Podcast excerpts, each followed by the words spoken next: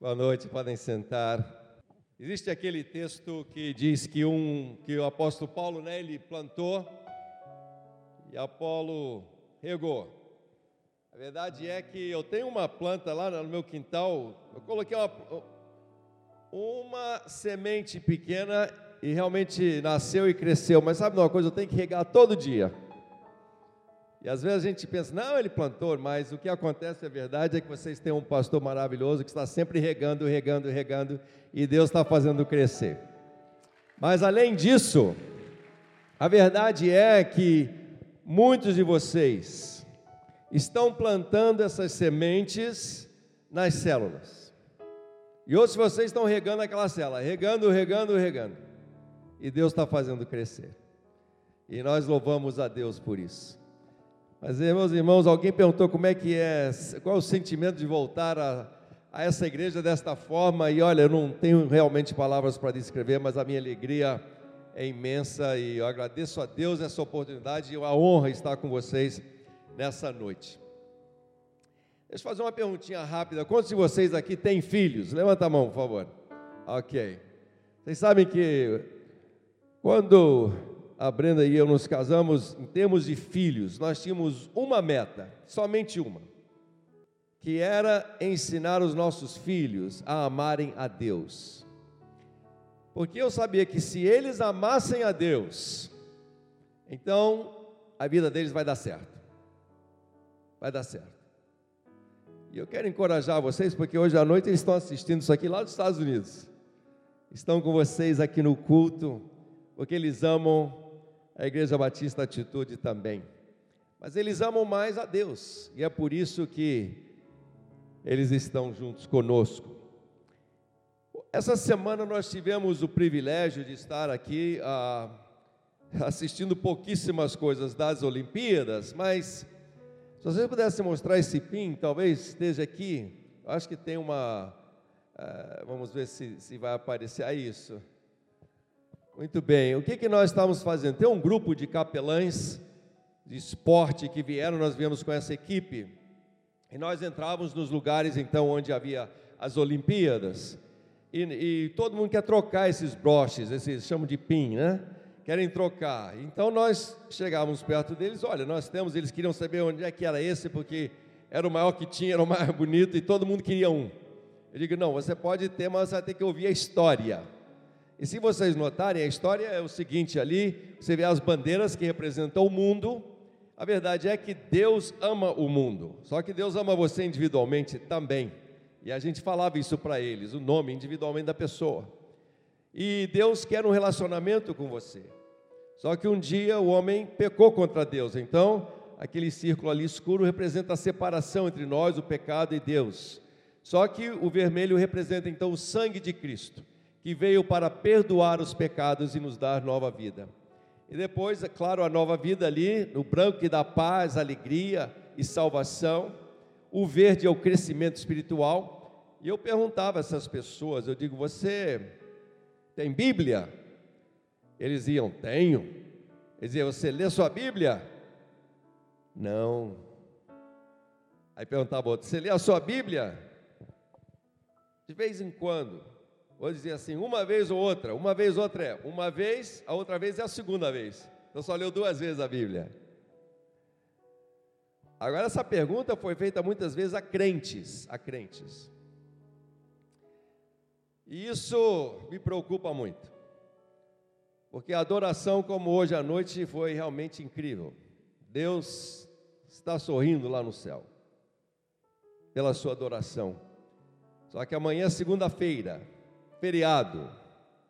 O que, que vai acontecer entre você e a palavra de Deus amanhã? Que Deus quer falar uma coisinha, talvez duas para você, para o seu coração. Mas se você não ler, não vai acontecer. Eu contei essa história hoje de manhã porque o pastor estava falando sobre ah, Jonas, e depois ele disse: é, depois de Jonas veio Obadias, Obadias, ah, ou Jonas antes de Obadias. Vocês sabem que no livro de Obadias tem um verso muito interessante. Houve uma época na minha vida, quando eu era adolescente, que eu, por alguma razão, não sei, não me lembro, eu estava tendo dúvidas da existência de Deus. E então eu fui a um acampamento, E esse homem lá, esse pastor pregador, um homem muito sábio e conhecedor da Bíblia, porque poucos dias antes, aquele cosmonauta russo chamado Titov, ele tinha ido ao espaço e dado a volta três vezes ao mundo. Enquanto ele estava lá, ele se deu um apelido. Ele disse: Eu sou a águia. E além disso, ele olhou, né? Ele disse: Eu estou aqui entre as estrelas. Olha aqui fora nessa janela, não vejo Deus, então não existe Deus. E naquela noite, esse pastor se referiu a esse livro de Obadias na Bíblia, no Antigo Testamento, no verso 4, que diz assim: Você, apesar de se exaltar como a águia e colocar o seu ninho entre as estrelas, dali te derrubarei, diz o Senhor dos Exércitos. E aquele dia eu digo: existe Deus, existe Deus.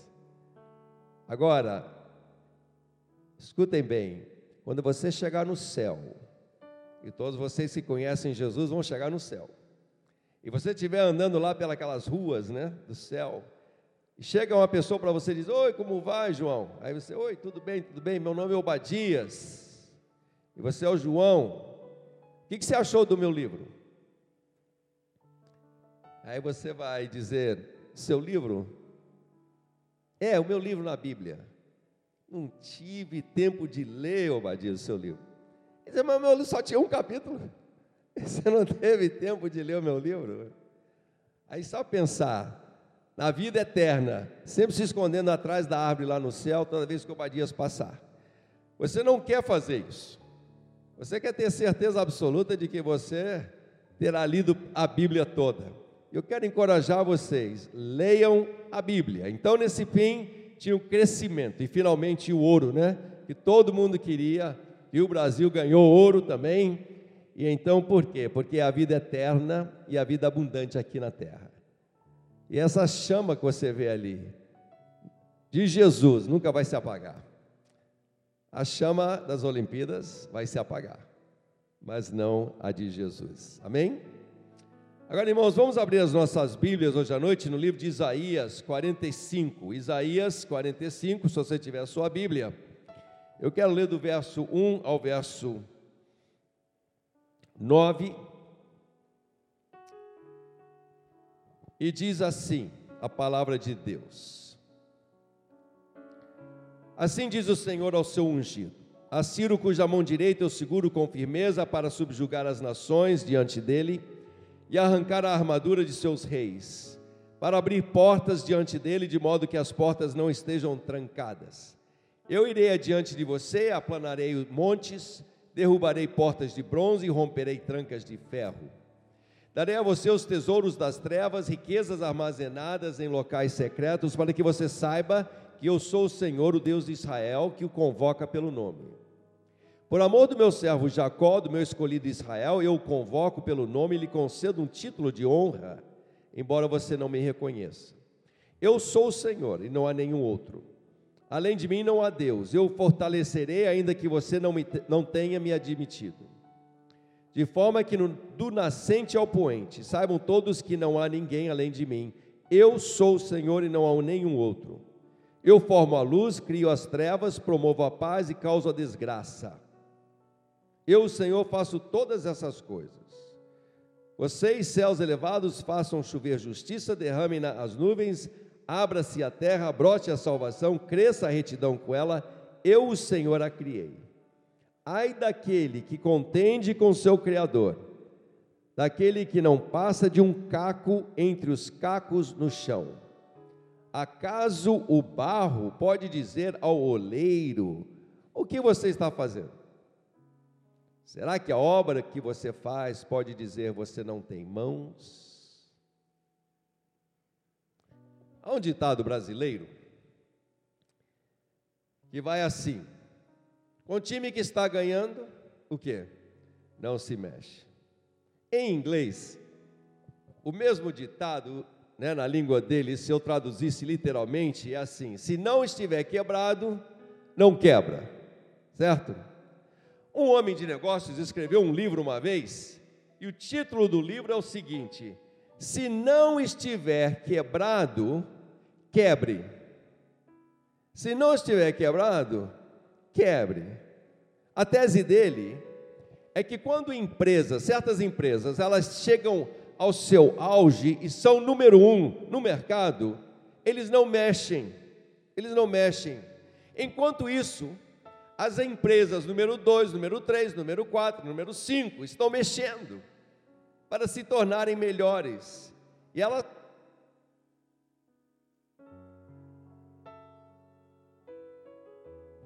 elas passam então para o número um. Vocês viram essa semana pessoas que estavam em terceiro, quarto e quinto lugar passarem as pessoas que estavam em primeiro lugar. Agora, na primeira página desse livro, esse autor tem uma introdução muito interessante. Ele conta uma lenda.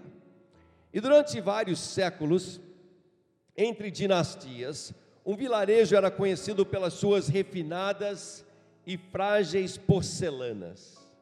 As suas urnas, esses vasos, eram impressionantes, porque eles eram altos como mesas, largas como cadeiras, eram admiradas em volta do globo por causa da sua forma forte e ao mesmo tempo de beleza delicada. Então a lenda nos conta o seguinte: quando eles ah, terminavam de produzir, de talhar cada uma delas, havia um passo semifinal. O que, que eles faziam? O ceramista levantava essa grande urna no alto e alargava, quebrando então essa nova urna que havia acabado de ser produzido. Mas logo depois, eles colhiam todos os pedaços, os cacos, eles restauravam essa urna, só que agora com filigrama de ouro em cada espaçozinho. Uma urna comum, trivial, era transformada em um trabalho de arte preciosíssimo. O que parecia estar completo não estava até que o quebrassem, despedaçassem para então refazê-lo de novo, mas dessa vez com filigrama de ouro. Eu não sei se você já teve alguma oportunidade de observar um oleiro trabalhando com barro para criar um vaso. Muitos anos atrás eu tive o privilégio de visitar ali o país de Israel e nós fomos a uma cidade chamada de Hebron, onde, por sinal, o rei Davi estabeleceu o seu reino inicial sobre Israel. Então nós entramos ali numa casinha e sentado a uma mesa redonda se encontrava um oleiro. E o seu pé então empurrava essa madeira que puxava um fio bem forte, que fazia aquela roda-mesa girar. E esse homem segurando o barro, né, que ele colocava ali bem molhado, ele começava cuidadosamente a criar um vaso. Ele segurava esse barro, às vezes com força, às vezes de leve, encostando, tocando, manejando, e ele ia formando pouco a pouco esse lindo vaso. E no fim ele colocava então o vaso do seu lado, aquele vaso agora tinha que secar, e depois, eventualmente, uma família ela ia comprar aquele vaso para colocar, quem sabe, lindas flores. Mas vocês sabem que a Bíblia explica que você e eu somos um tanto de barro e Deus é o oleiro. A palavra no hebraico, por sinal, essa palavra Yotsei, significa Deus Criador, é o mesmo nome dado ao oleiro. E quando Deus começa a trabalhar em sua vida, é porque Ele tem um plano para você. Agora, qual é o plano de Deus para a sua vida? Eu pergunto a muitas pessoas, e perguntei essa semana e sempre pergunto, por que, que Deus colocou você aqui nesse mundo? Qual é a razão fundamental por que você veio a esse mundo?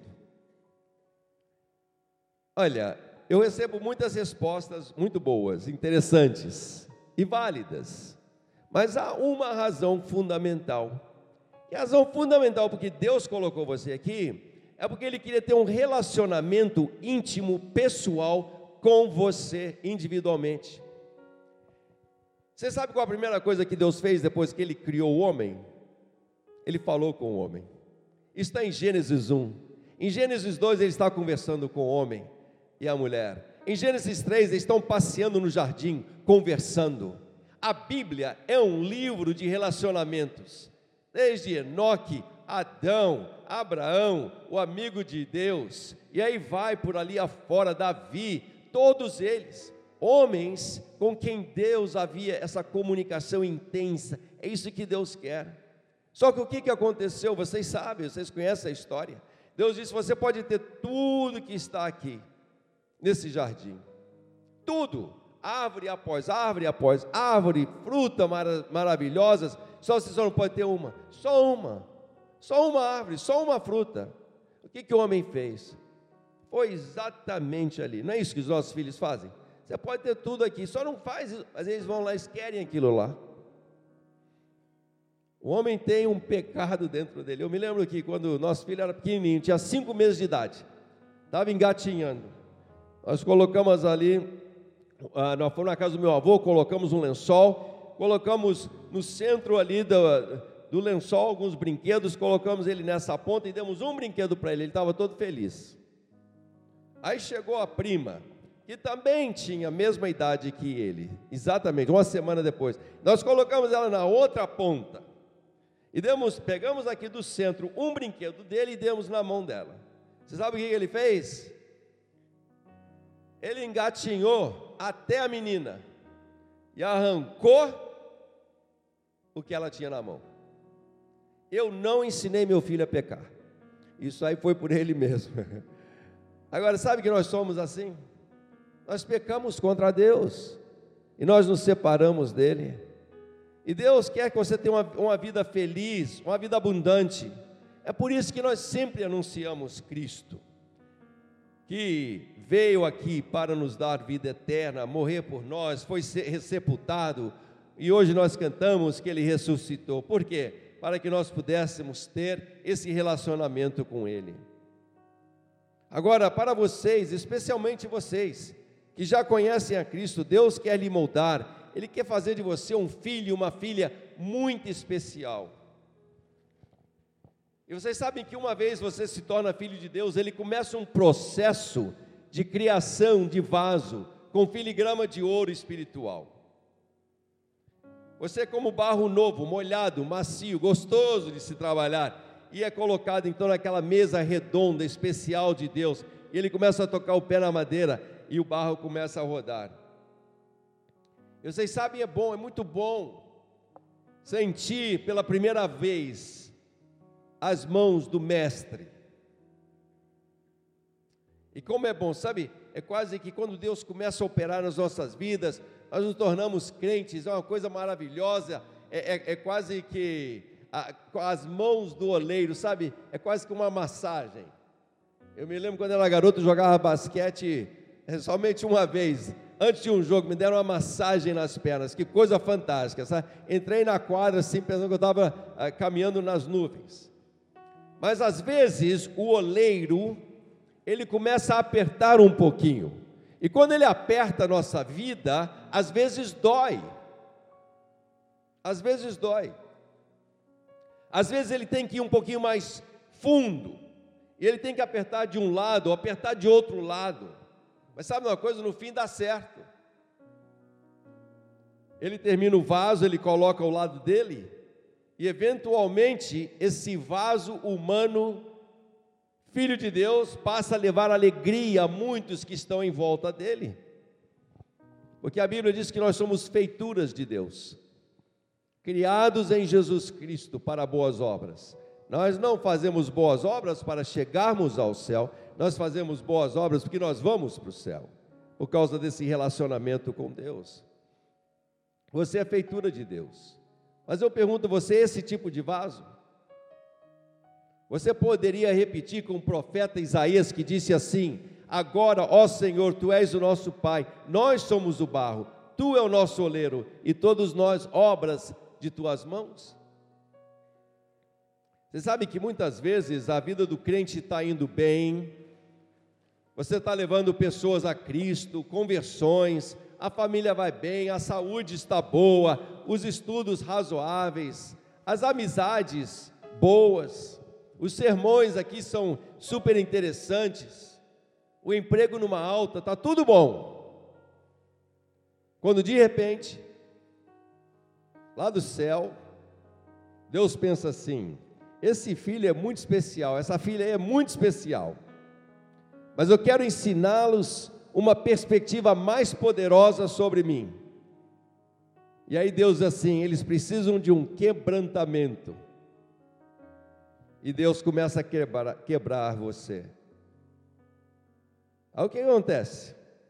Problemas pessoais aparecem, problemas familiares que você não sabia aumentam, os estudos de repente vão mal, as amizades caem, a perseguição imerecida é a novidade do dia, coisas que você não entende mais acontecem, o emprego desabando, falhando até no que você era bom. Você sabe que isso aconteceu um homem chamado Jó, na Bíblia? No livro desse mesmo nome, no, no primeiro capítulo, Jó amava a Deus, fazia bem a todos, uma vida impecável. Mas um dia Satanás estava andando lá e conversando com Deus. Então Deus permitiu Satanás para fazer um teste na vida de Jó. Jó perdeu tudo que tinha, tudo. Sua estância, seus animais, os trabalhadores, os seus dez filhos morreram. Mas sabe o que ele disse? A Bíblia diz isso: em tudo isso, Jó não pecou, nem atribuiu a Deus falta alguma. É impressionante, quando nós enfrentamos dificuldades na vida, a primeira coisa que nós fazemos muitas vezes é culpar a Deus. Por que, que Deus está fazendo isso? Por que, que está deixando isso acontecer na minha vida? Eu estou zangado com Deus. Mas Deus está fazendo uma obra. Sabe, eu, isso aconteceu comigo. Eu sou uma pessoa que eu gosto de resolver problemas. Menos de matemática, né? Mas a minha esposa sempre diz: não, você, você só tudo para você é um problema, mas não é assim. Mas eu gosto de resolver problemas. E durante muitos anos eu quase que procurava problemas para poder resolvê-los. É, eu gosto de fazer aconselhamento, enfim, tentar resolver qualquer tipo de problema que surgisse. Mas eu tive um primeiro pastorado de 11 anos e meio, depois eu fui para uma outra igreja e ali eu descobri inúmeros problemas. Eu disse: Ah, isso é tranquilo, eu vou resolver esses problemas. Só que nada dava certo. Ao contrário, tudo estava dando errado. Eu não estava entendendo isso. Senhor, por que, que isso está acontecendo? Pessoas contra a gente, contra o ministério, estava piorando dia a dia. Mas eu sabia, eu disse, Senhor, olha, não entendo, não gosto, está doendo, estou sendo apertado dali para lá, mas eu vou confiar em Ti. E aquela urna chamada Ede havia sido quebrado pelo oleiro. Estava no chão.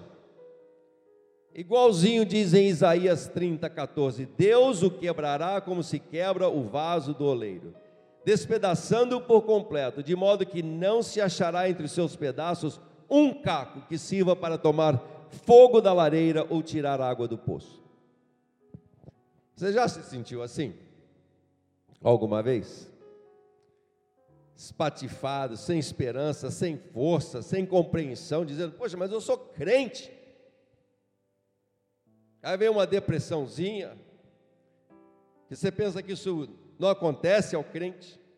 Vocês sabem, eu sofri muito naquela época da minha vida.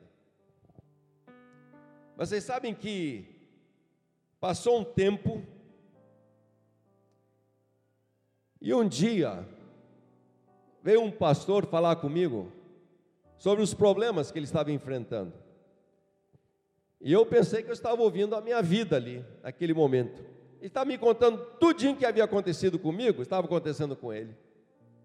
Aí eu lembrei desse texto em 2 Coríntios que diz: Bendito seja o Deus e Pai de nosso Senhor Jesus Cristo, Pai da misericórdia, Deus de toda consolação, que nos consola em todas as nossas tribulações, para que com a consolação que recebemos de Deus, possamos consolar os que estão passando por tribulações.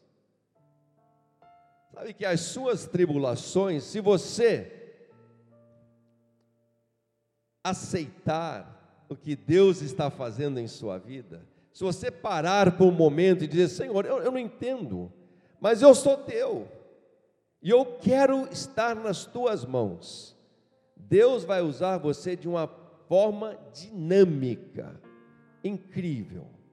Porque, meus amigos, o sofrimento no nosso mundo é muito, muito grande. Vocês sabem disso, vocês já sofreram. Essa semana uma senhora chegou, é, né, falando sobre esse broche, esse pin. Ela disse: Olha, ah, eu trabalhei aqui no triatlo, mas eu quero dizer uma coisa a vocês. Eu estou, sabe, eu, eu sofro muito. Meu filho de 25 anos morreu nas minhas mãos. O meu outro filho está na Áustria. O meu marido fugiu com uma, saiu com uma outra mulher, foi embora. Eu estou sozinha. Eu, e aquilo é um pingo do sofrimento que nós vemos em todos os nossos lugares, mas você pode ser uma pessoa de consolação. Você sofre, mas você vai ajudar aqueles que também sofrem. E depois Deus te tira daquilo. Agora veja bem, a pergunta que nós temos que responder hoje à noite é como é que nós reagimos ao quebrantamento que às vezes vem do Senhor Deus. Você sabe que umas pessoas, a reação delas é uma reação de rebeldia, não querem saber.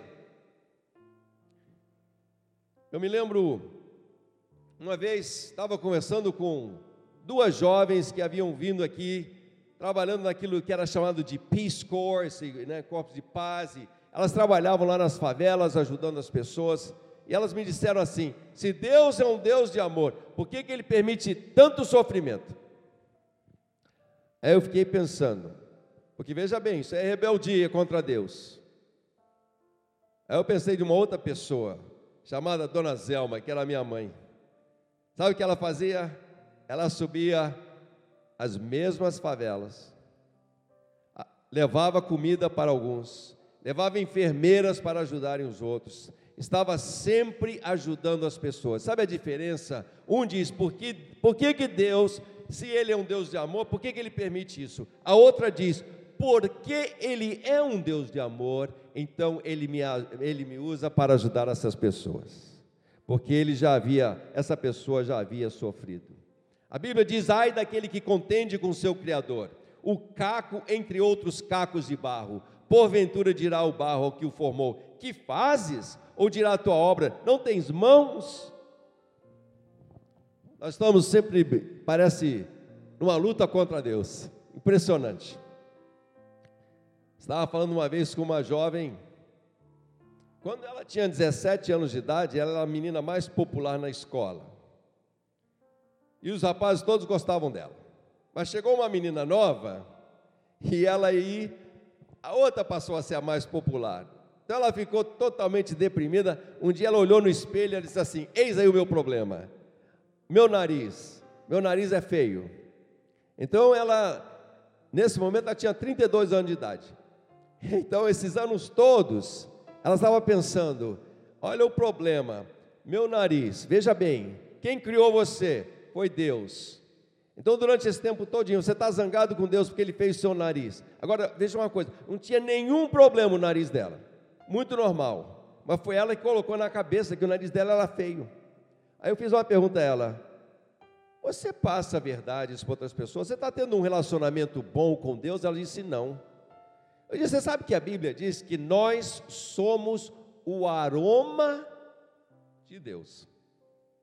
Será que quando você olha para você no espelho, Deus não queria que você se lembrasse, toda vez que você olhar para o seu nariz, veja bem, você é o aroma de Deus. Ele quer aquele cheiro agradável que vem lá de dentro do seu coração. Mas as pessoas se rebelam contra Deus. Satanás era um anjo que se rebelou contra Deus, ele queria ser como Deus e causou guerra nos céus. Hoje é o nosso inimigo número um, por causa da rebelião. Adão e Eva tinham tudo, mas se rebelaram contra Deus. Vocês sabem que rebeldia muitas vezes é demonstrado por palavras em desprezo à paz, professores, pastores, chefes, outras pessoas. Eu, a pessoa disse uma vez para o filho dele: Menino, fica de pé. o garoto não ficava de pé. Aí o pai insistiu: fica de pé, ele não fica de pé.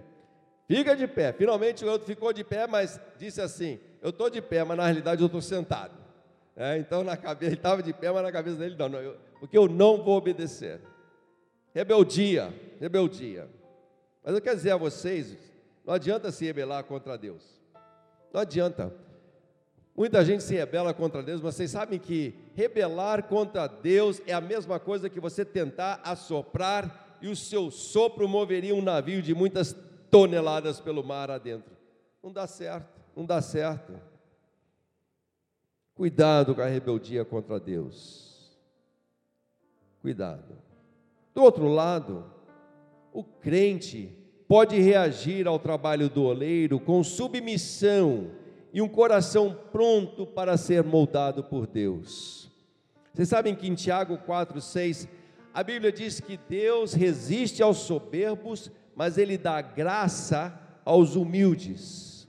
Ele dá graça aos humildes. E aliás, vocês sabem que a definição da graça que você ouve, que é o amor imerecido de Deus.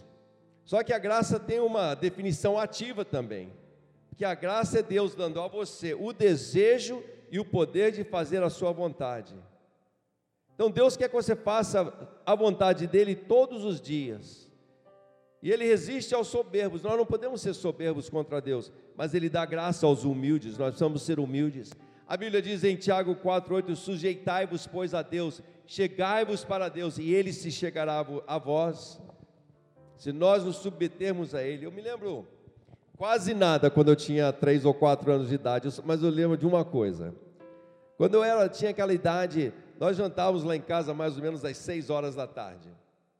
E eu estava sempre muito cansado naquela hora, naquele horário. E antes de terminar o jantar, eu sempre me lembro saindo da minha cadeira, subindo no colo do meu pai, e em poucos segundos eu estava dormindo com a cabeça no ombro dele. E ele então me levava para a cama.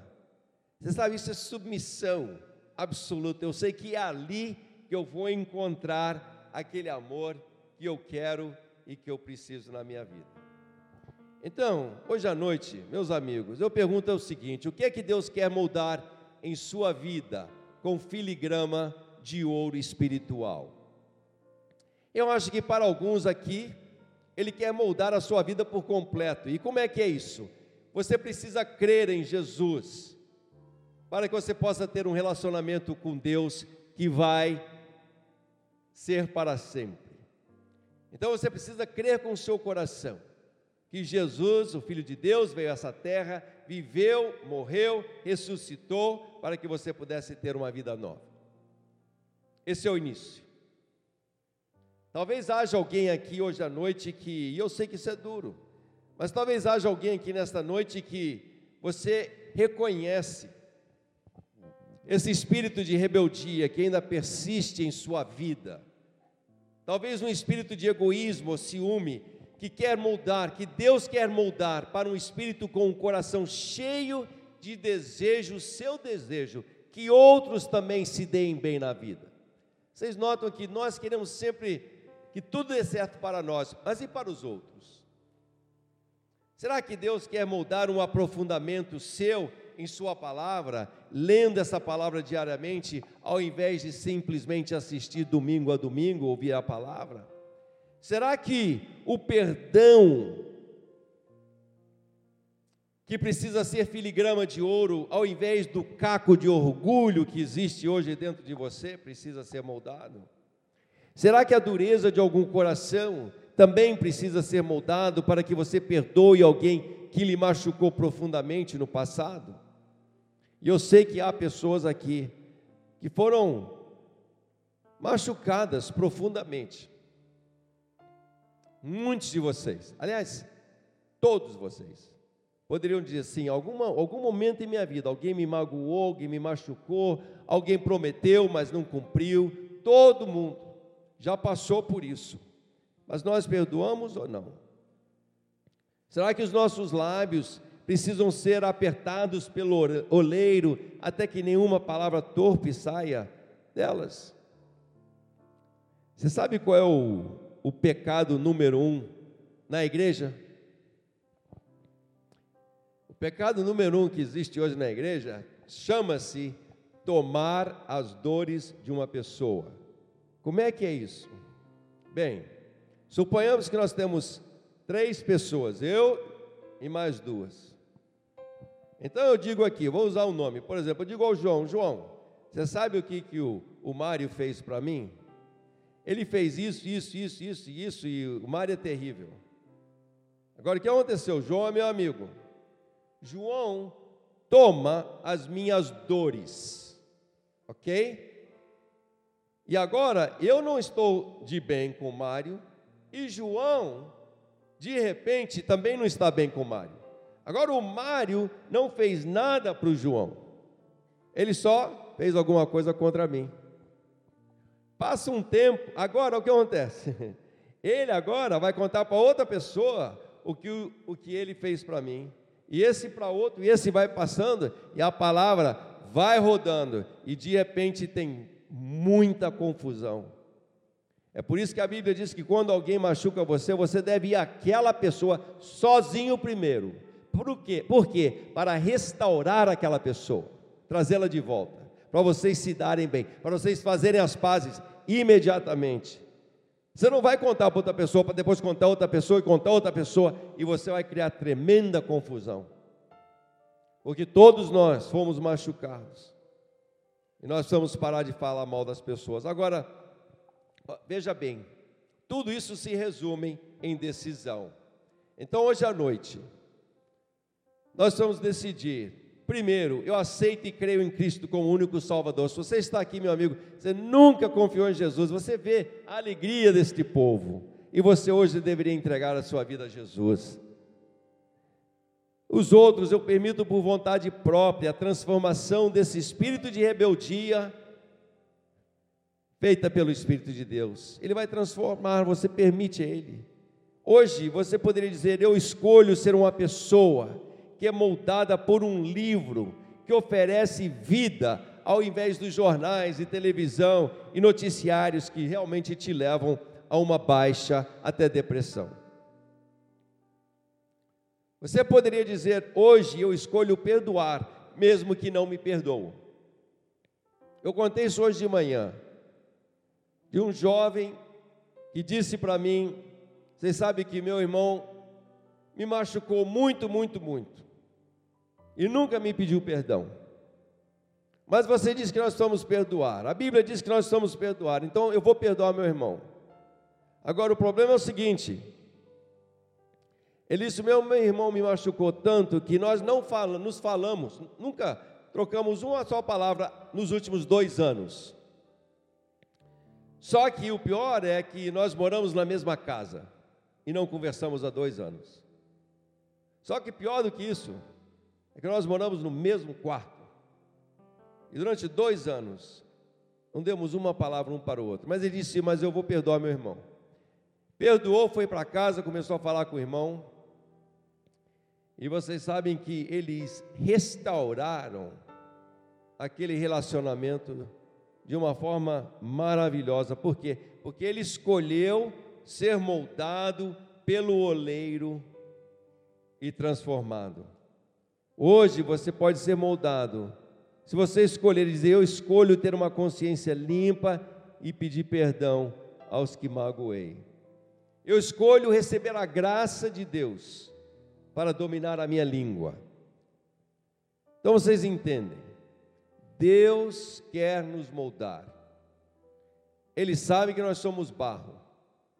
Ele quer, como oleiro, fazer de você um crente muito especial, lindo, bonito, filigrama de ouro em sua vida. Isso é o que Deus quer para você. Mas Ele muitas vezes vai deixar você cair, para que você se coloque na mão dele. Eu não sei se hoje,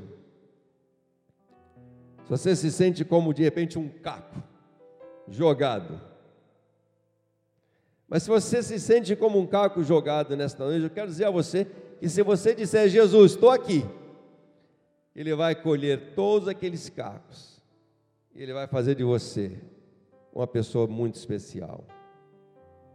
E as pessoas vão ver essa transformação de vida, e elas vão ser atraídas a Jesus Cristo, e é isso que Ele mais quer para você. Talvez você seja um vaso quebrado, e Deus simplesmente quer que você cresça espiritualmente, você confie nele, e você entregue a sua vida a Ele totalmente.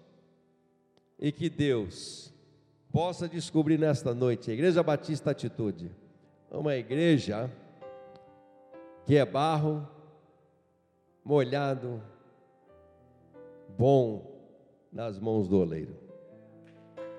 Amém?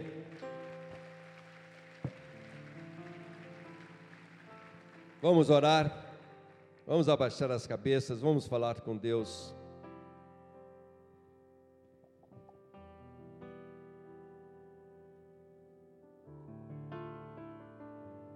E nesse momento, enquanto você está ali perante Deus, vocês dois,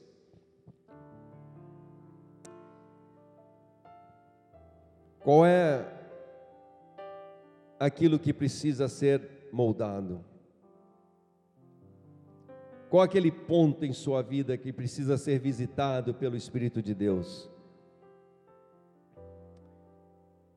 Qual a situação que hoje à noite, em vez de você chorar, você vai dizer: Senhor, eu entrego isso aqui nas tuas mãos, eu vou aceitar a paz que, o Senhor vai me dar, porque eu sei que essa dificuldade vai ser vencida, porque eu estou nas mãos do oleiro. Se você está aqui sem Cristo nesta noite, você diz: Senhor Jesus, entre em minha vida, perdoa os meus pecados, seja o meu único Salvador e Senhor, transforma em minha vida, porque eu quero te seguir para sempre.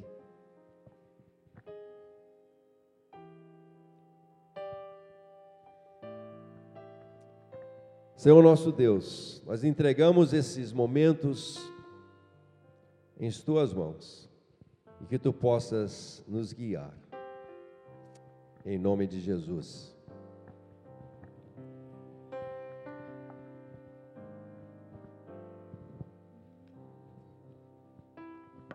Queria te fazer uma pergunta.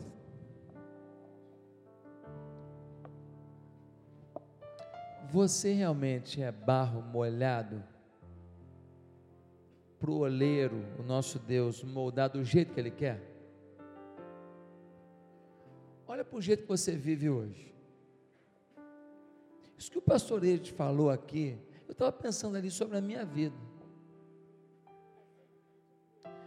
Será que quando a gente bota alguns paradigmas e algumas coisas na nossa cabeça, e a gente estabelece que a gente vai fazer ou vai viver determinadas coisas, e que a gente vai ter a seguinte profissão, e que a gente vai fazer o seguinte curso, e que a gente vai namorar tal pessoa, e que a gente não vai mais querer determinado casamento. Será que quando a gente bota um negócio, encafifa o um negócio na nossa cabeça? Pode Deus falar através de uma mensagem, de uma canção, através do pastor, do aconselhamento, do discipulador, que a gente não está nem aí. Eu queria que você pensasse e respondesse se você realmente é um barro maleável para Deus moldar você do jeito que Ele quer. Irmãos, todos nós herdamos algumas filosofias de vida, alguns valores, alguns pensamentos. E é uma desgraça, porque esse negócio às vezes não está dando certo, a nossa relação com a mulher não está boa, porque a gente age com a nossa mulher do jeito que o nosso pai agia, do jeito que a gente aprendeu com o nosso avô, do jeito que a gente acha que tem que ser, não está dando certo, mas a gente não é moldável, não é maleável para falar assim: deixa eu mudar minha forma de agir com ela, deixa eu mudar minha forma de agir com ele. O nosso diálogo com o nosso filho não está dando certo. Toca, faz para mim um, um, um bem melódico assim do daquela canção que a gente cantou agora há pouco, sacrificar. Então, às vezes, a gente está assim, ó, eu, eu, o meu pai falava comigo e eu obedecia. E agora eu falo com o meu menino aqui e esse menino é um rebelde. Deixa eu te falar. Teu pai era um, você era outro. Você é um, teu filho é outro. Cada um responde de um jeito. Quando eu era pequeno, eu ainda peguei a ditadura militar. Quem pegou a ditadura militar? Quem é vovô? Isso, fala aí, velharia, junto comigo. Essa molecada já pegou um novo tempo. Na nossa época, tinha censura. Hoje, não tem censura para nada. E hoje, o professor ensina porcaria em sala de aula. Ô raça desgraçada. Essa raça que não respeita os filhos da gente e acha que pode falar qualquer droga para eles, qualquer besteira. Só o amor de Deus para transformar o coração deles, porque eles fazem piada do seu filho, se seu filho falar que ama a Deus, sabia disso? Se o seu filho falar que é virgem, eles riem na cara do seu filho, com todos os colegas perto. Eu estou falando de caso real, de bullying, de professor fez em sala de aula, e estou falando até de colégio católico, hein? Colégio religioso, mas os professores que estão lá não respeitam nem os padres que dirigem aquele colégio. Irmãos, o tempo mudou. Na minha época, se eu ouvisse dois homens se beijando, meu Deus do céu, a gente ficava chocado, a gente falava que absurdo. Hoje, o seu filho já viu tantas vezes por aí que para ele assim já não é tão incisivo. O tempo mudou. Se você não mudar, se você não mudar o jeito de falar com seu filho, se você não mudar o jeito de falar com a sua mulher, se você não mudar o jeito de falar com a sua com o seu marido, se você não mudar o jeito de trabalhar, se você não se reciclar, se você não se aperfeiçoar, se você não for mais generoso com as pessoas do seu condomínio, se você não conseguir perdoar o cara que joga guimba,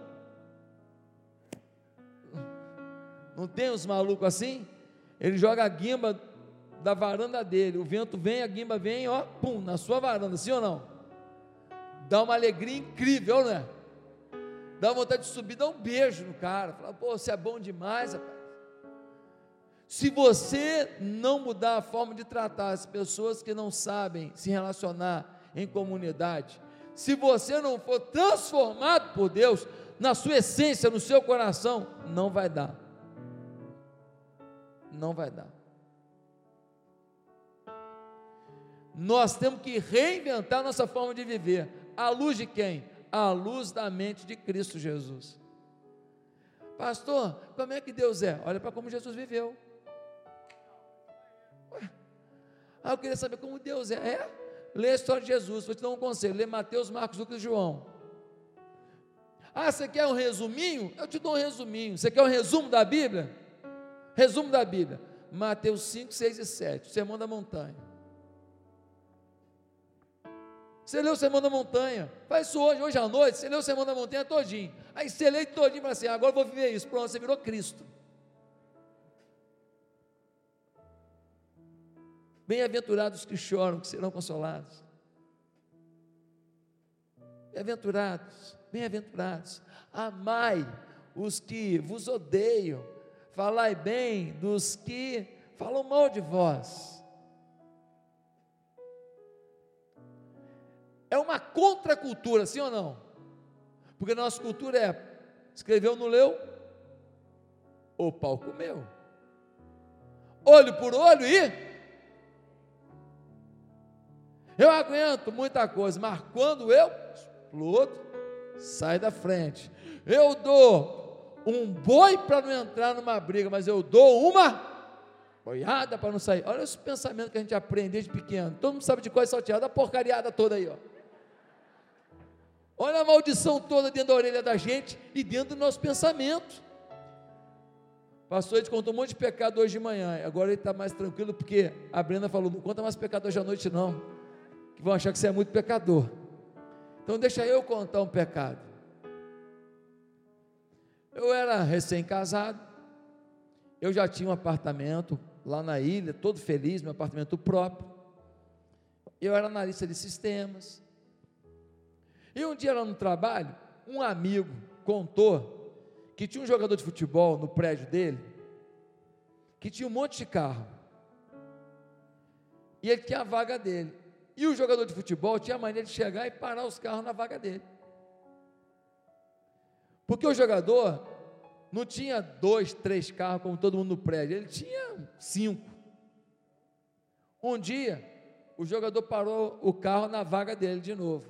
Ele de pirraça parou o carro dele atrás do carro do jogador.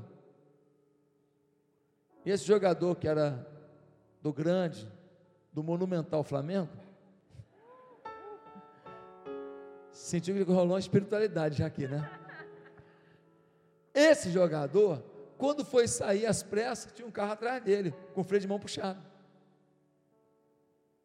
E aí, resultado? Em função disso, o jogador mandou interfonar lá. Interfonou. Ele levou é uma hora para descer. De raiva que ele estava do cara fazer aquilo todo. Ele reclamava e o cara fazia de novo. E a partir desse dia, o jogador não parou mais na vaga dele. Eu tinha uns vizinhos que quando vinha convidado da casa deles, eles pimam na minha vaga. E fez uma, e fez duas, e eu mandei um recado. Um dia, eu cheguei em casa, eu não estava muito bem. Garoto novo, começando a vida. Eu acho que eu tinha 25 anos. Deve ter uns três anos isso. E aí eu cheguei e estava aquele carro do familiar do vizinho de novo naquele lugar. O que, que veio na minha cabeça que o diabo falou comigo na hora? Lembra lá do, daquilo que o fulano fez. Aquele meu amigo. A palma veio na hora. Falei, é o que eu vou fazer agora? Parei o carro atrás, freio de mão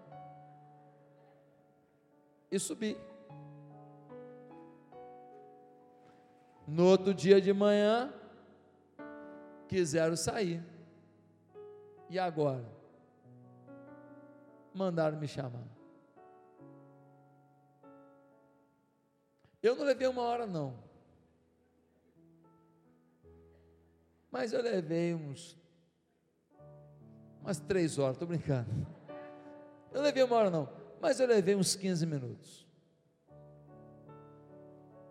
Quando eu cheguei lá embaixo, a vizinha que já não tinha bom senso e parava na minha garagem, ia ter bom senso porque ela ia falar. O que, que eu ganhei com isso?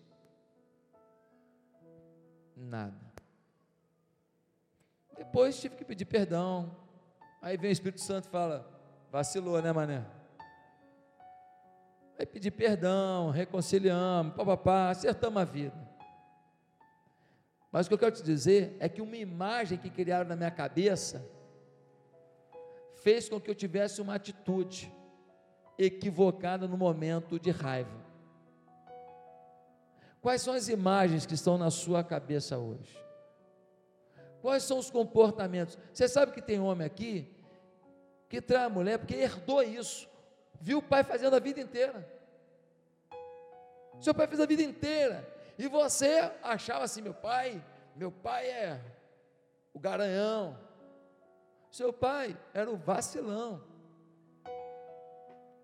Mas ele tinha muita coisa boa. Isso era ruim nele. Isso era ruim. Tinha coisa boa também. Mas isso era ruim. E você copiou a pior parte. A boa parte você não copiou. Seu pai era trabalhador, talvez. Seu pai amava muito você, era brincalhão com você, adorava você. Essa parte você não faz com seu filho igual. A gente tem mania de copiar os modelos equivocados. E hoje, quando passou, ele falava assim: vem cá, a igreja atitude é moldável. A minha pergunta é: você é moldável? Você é moldável? Aqui nós estamos falando que você tem que assumir uma posição na igreja, que você tem que ser um líder na igreja, que você tem que ter um discipulador e ter um discípulo, que você não pode ficar sentado esperando as coisas acontecerem que você tem que mudar a sua forma de agir com sua família, que você tem que ter tempo a sós com Deus, paixão por Deus, que você tem que ler Bíblia todo dia, prioridade, mas não, Você quer curar suas feridas com um gabinete comigo? Meu gabinete não te cura, não, meu filho. Que te cura é você com o teu Deus.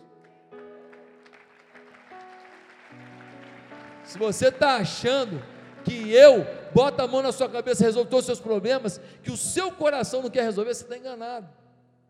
Eu posso orar por você, te dar um conselho? Sim, claro, é meu papel, faço isso todo dia. Mas você tem que entender que a sua história começa com a sua atitude. Eu quero perguntar para você sinceramente: se hoje o Espírito Santo pode azeitar a sua massa, se o azeite do Espírito pode amolecer essa massa, e vamos combinar, hein? Tem umas massas aí duras, hein? Você está perdendo sua família e não está mudando. Vale a pena? Ah, mas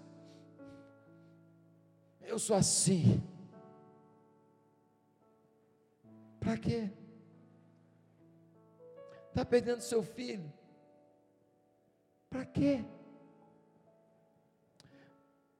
Está perdendo uma amizade, está perdendo uma sociedade por orgulho. Por quê?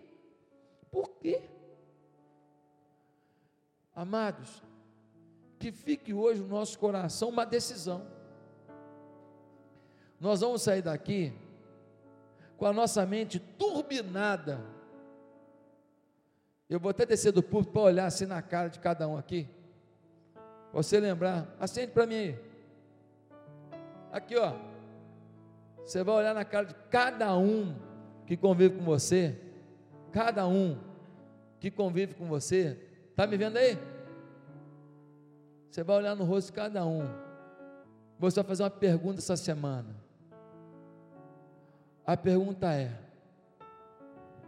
o que tem que mudar em mim? Não é no outro, não, em mim, para essa relação ser melhorada? O que pode mudar em mim para essa situação ser resgatada? O que pode mudar em mim para Deus fazer uma coisa que Deus quer fazer, porque Deus não quer abençoar a família? Deus não quer salvar um casamento, Deus não quer salvar uma família, Deus não quer prosperar você. Ah, não, Deus quer que eu passe fome, que eu passe dificuldade, que eu não tenha dinheiro para pagar as contas. Ô, ô, ô. Teologia da prosperidade não é comigo, mas teologia da pobreza não é com Deus. Deus tem plano para você. Deus tem dignidade para você.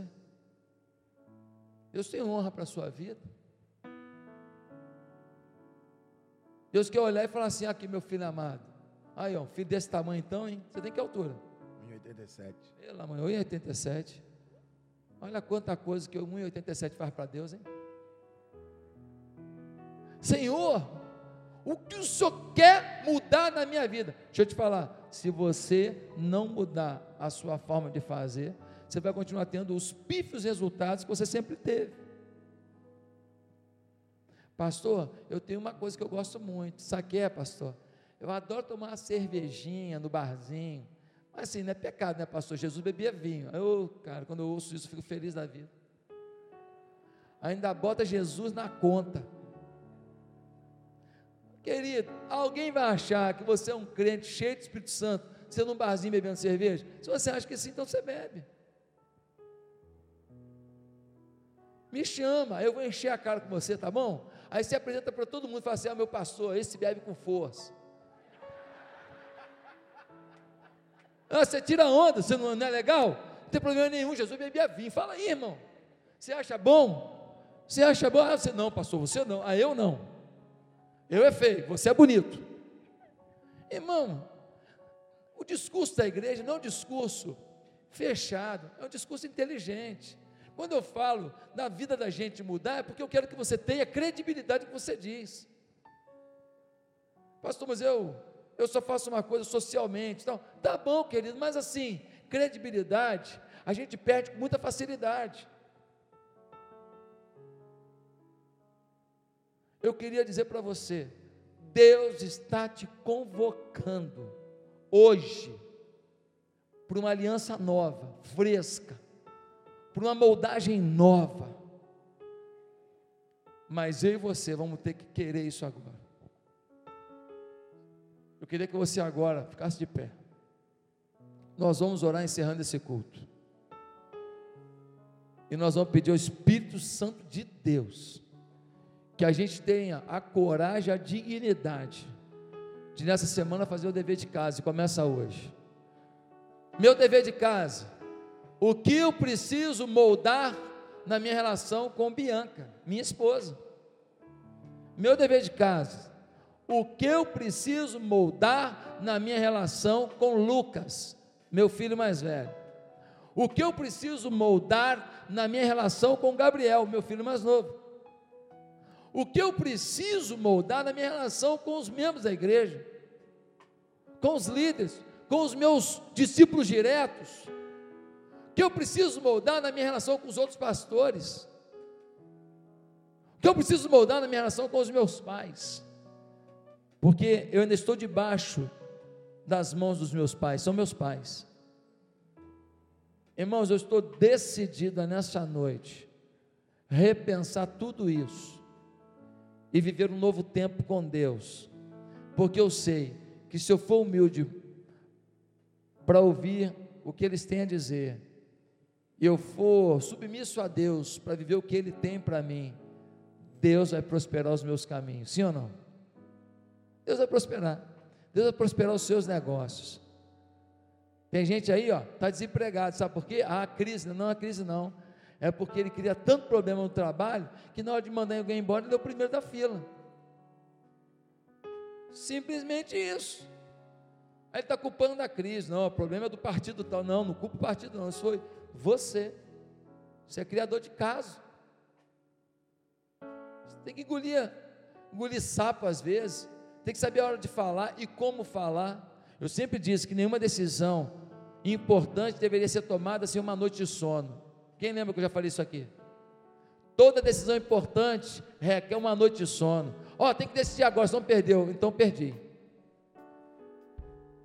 Então perdi. Não, não, uma noite de sono, meu filho. Uma noite de sono, dá tempo de eu acordar, tomar um café, pensar, equilibrar o, o meu emocional. Se eu quiser ligar para alguém, eu ligo. Se eu quiser passar uma noite em oração, eu fico. Se eu quiser jejuar, eu jejuo. Uma noite de sono para cada decisão importante da minha vida é o mínimo, meu filho. Decisão importante não se toma num minuto, não. Você está doido?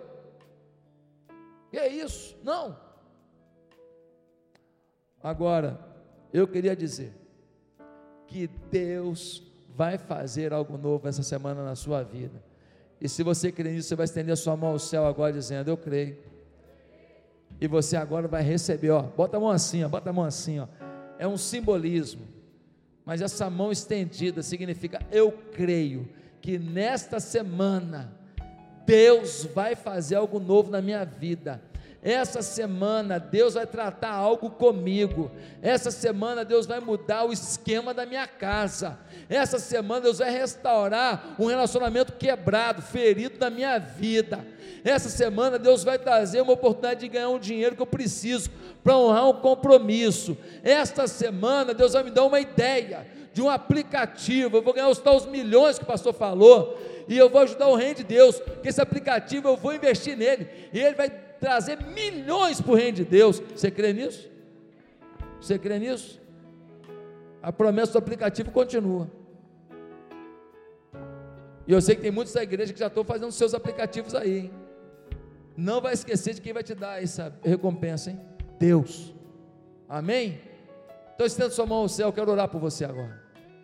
Senhor, que noite maravilhosa na tua presença, um louvor gostoso, uma presença santa do Espírito Espírito, uma manifestação da tua graça, um toque de, de ó Deus, mestre, usando o teu filho para falar aqui, o olheiro procura barro moldável.